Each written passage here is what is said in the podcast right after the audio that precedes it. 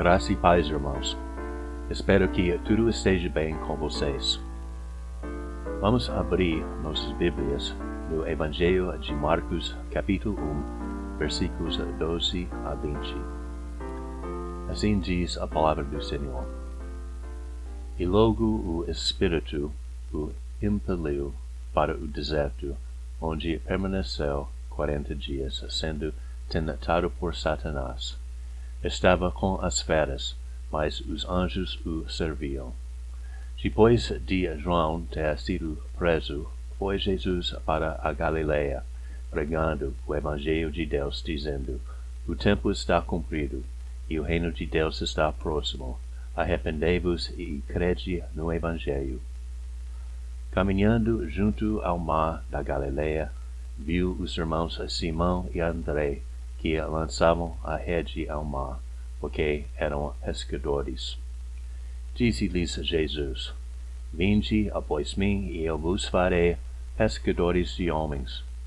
Então eles deixaram imediatamente as redes e o seguiram.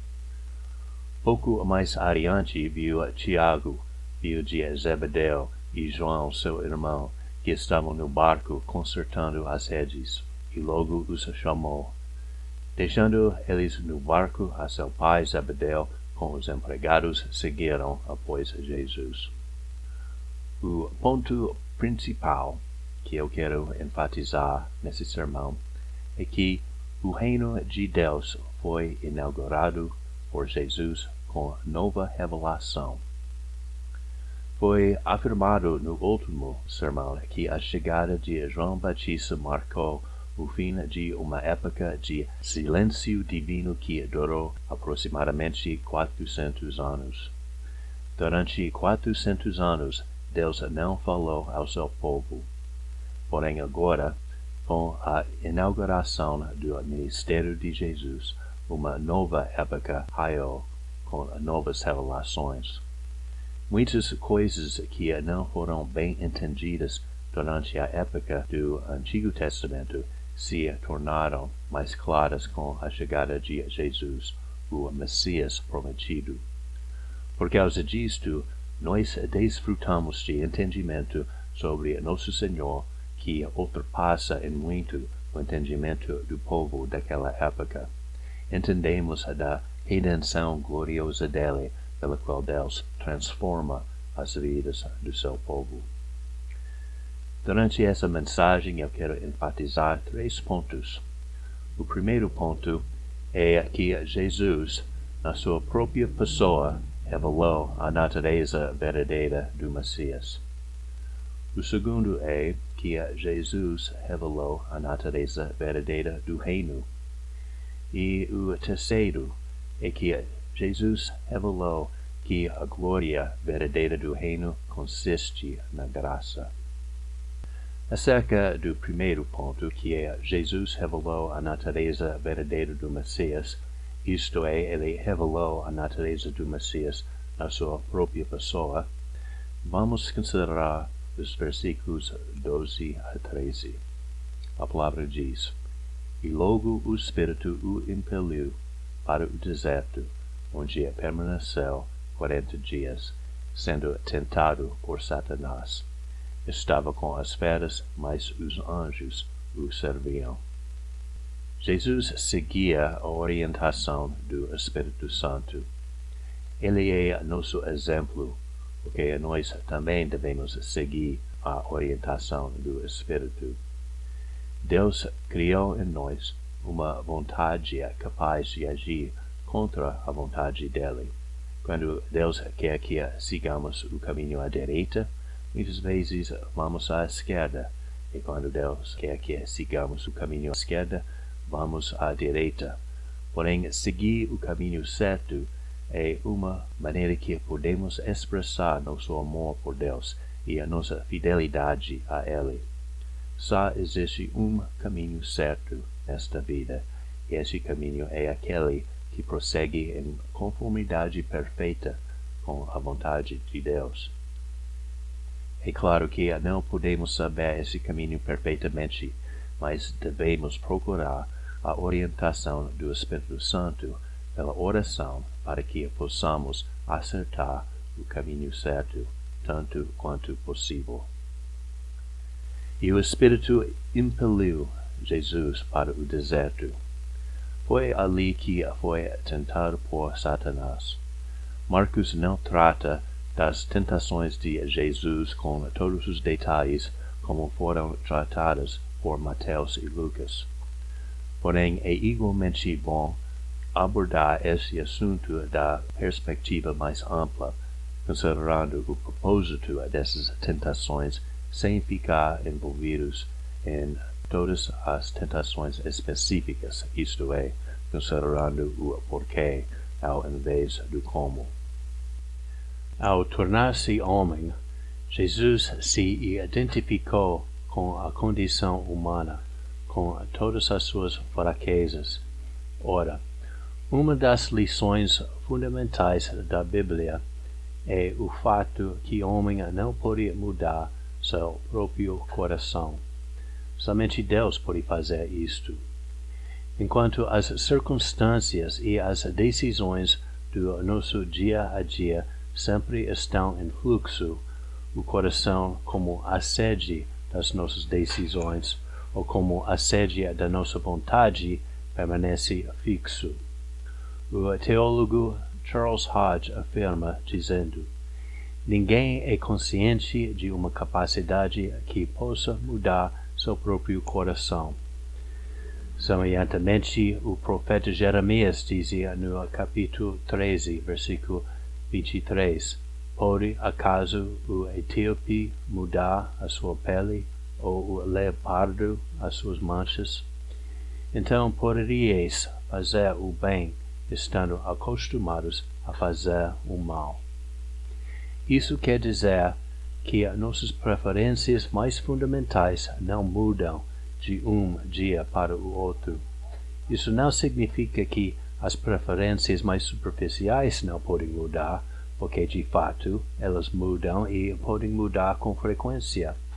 Não é incomum ajustar nossas preferências mais superficiais segundo uma reavaliação de como elas devem se enquadrar nas preferências mais fundamentais. Contudo, as preferências mais fundamentais permanecem do mesmo jeito. É aquilo que nos define quem somos. Quando conheço fulano, eu conheço o coração dele e sei que ele sempre agirá em conformidade com quem ele é. Se fulano fizer algo fora do caráter dele, sempre procuramos uma razão para reconciliar o comportamento dele como quem sabemos que ele é. Outra maneira de dizer isto é que nossas disposições mostram quem somos. O homem disposto a ir à esquerda não é disposto a ir à direita. Ele pode deliberar consigo mesmo sobre a questão, mas no fim das contas, a direção tomada indica a disposição verdadeira do seu coração. A natureza do coração se manifesta nas disposições que prevalecem depois de tais deliberações. Jesus disse em Mateus capítulo 15, versículo 19, Do coração procedem maus desígnios, homicídios, adultérios, prostituição, furtos, falsos testemunhos, blasfêmias. Portanto, uma coisa que é certa nesta vida é que temos que ser quem somos. O homem não pode superar suas próprias disposições. Por causa da queda de Adão, todos nós nascemos com uma natureza corrupta e não tem como superar as disposições desta natureza. É por isto que Paulo usa a expressão escravos do pecado em Romanos 6,17 o homem natural, ou seja, o homem não redimido, é escravo do pecado. Ele não pode fazer nada a respeito simplesmente porque ele não tem as disposições de fazer nada. Contudo, graças a Deus que Jesus assumiu nossa natureza humana para resolver esse problema para conosco. Ele assumiu as fraquezas da carne para sair vitorioso sobre a tentação e o pecado. Ele foi tentado do mesmo jeito que nós somos, mas prevaleceu onde o homem falhou, como se lê em Hebreus 2, 17 a 18. Por isso mesmo, convinha que em todas as coisas se tornasse semelhante aos irmãos, para ser misericordioso e fiel, sumo sacerdote nas coisas referentes a Deus, e para fazer propiciação pelos pecados do povo pois naquilo que ele mesmo sofreu, tendo sido tentado, é poderoso para socorrer os que são tentados. Pode surgir a questão acerca da necessidade de Jesus conhecer a tentação para ser misericordioso. Afinal, como o Verbo eterno, ele já sabia tudo. Calvino responde essa questão como se segue.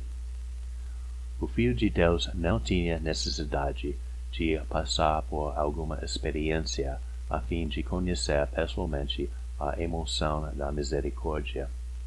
Entretanto, ele jamais nos teria persuadido de sua bondade e a prontidão em socorrer-nos, não fosse ele aprovado por nossos próprios infortúnios. Em outros termos, Jesus experimentou os sofrimentos e as tentações da condição humana não para seu conhecimento, mas para o nosso, para que saibamos que Ele, de fato, é misericordioso e compassivo para conosco. O segundo ponto que eu quero enfatizar é que Jesus revelou a natureza verdadeira do reino. Acerca disso, Vamos considerar os versículos 14 a 15. A palavra diz: Depois de João ter sido preso, foi Jesus para Galiléia pregando o Evangelho de Deus, dizendo: O tempo está cumprido e o reino de Deus está próximo. Arrependei-vos e crede no Evangelho. Parece que o propósito de Marcos mencionar o aprisionamento de João seja simplesmente para uma referência de tempo isso é, ele simplesmente quis indicar quando Jesus foi para Galileia. Cristo passou muito tempo nesta região da Galileia durante o ministério dele. Encontrar-se com o povo ao redor de Jerusalém, o povo da Galileia era mais simples. Por isso podemos supor que ele era mais receptivo a aceitar o Evangelho do que o povo de Jerusalém. Deus favorece aqueles que são mais humildes, como se lê em Tiago 4,6. Deus resiste aos soberbos, mas dá graça aos humildes. De uma maneira muito resumida, Marcos descreve a pregação de Jesus na Galileia. No versículo 15 se lê: O tempo está cumprido e o reino de Deus está próximo arrependei-vos e crede no Evangelho. O fato que Jesus afirmava que o tempo foi cumprido indica que tinha na época uma expectativa geral entre os israelitas da vinda do Messias e a inauguração do reino dele. Esta expectativa era tão bem disseminada que ainda os vizinhos dos israelitas conheciam as profecias sobre o Messias. Isto era especialmente o caso entre os samaritanos, porque a religião deles era uma forma adulterada do judaísmo. Eles compartilhavam muitas das crenças dos judeus. Por isso, quando Jesus falou à samaritana em João 4:25, ela disse: Eu sei que há de vir o Messias, chamado Cristo. Quando ele vier, nos anunciará todas as coisas. Todavia, ainda que tivesse esta expectativa disseminada entre esses povos, sua noção do reino não era precisa.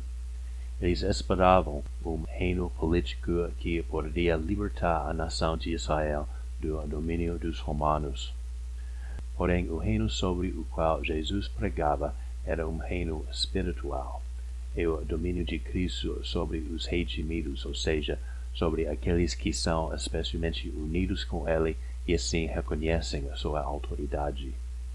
Então, a pregação sobre o reino era pregação sobre a redenção, Cristo veio para restaurar pecadores a uma vida abençoada por meio da sua morte na cruz e a subsequente ressurreição. A exortação fundamental dessa pregação de Cristo era para o arrependimento e a fé. Cristo veio para salvar pecadores, então a primeira coisa é confessar nossos pecados. Temos que reconhecer nossa necessidade e incapacidade de resolver o problema do pecado por nós mesmos. Não é possível ser reconciliado com Deus sem aceitar a verdade disto.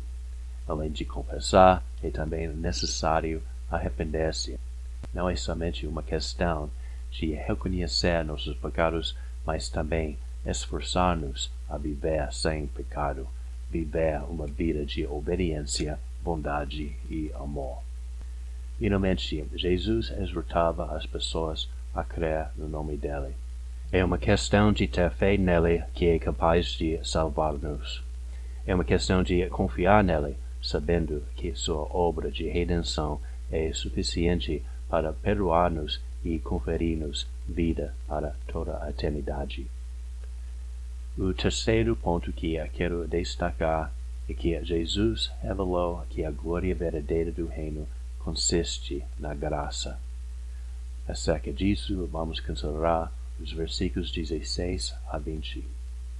A palavra diz: Caminhando junto ao mar da Galileia, viu os irmãos Simão e André, que lançavam a rede ao mar, porque eram pescadores.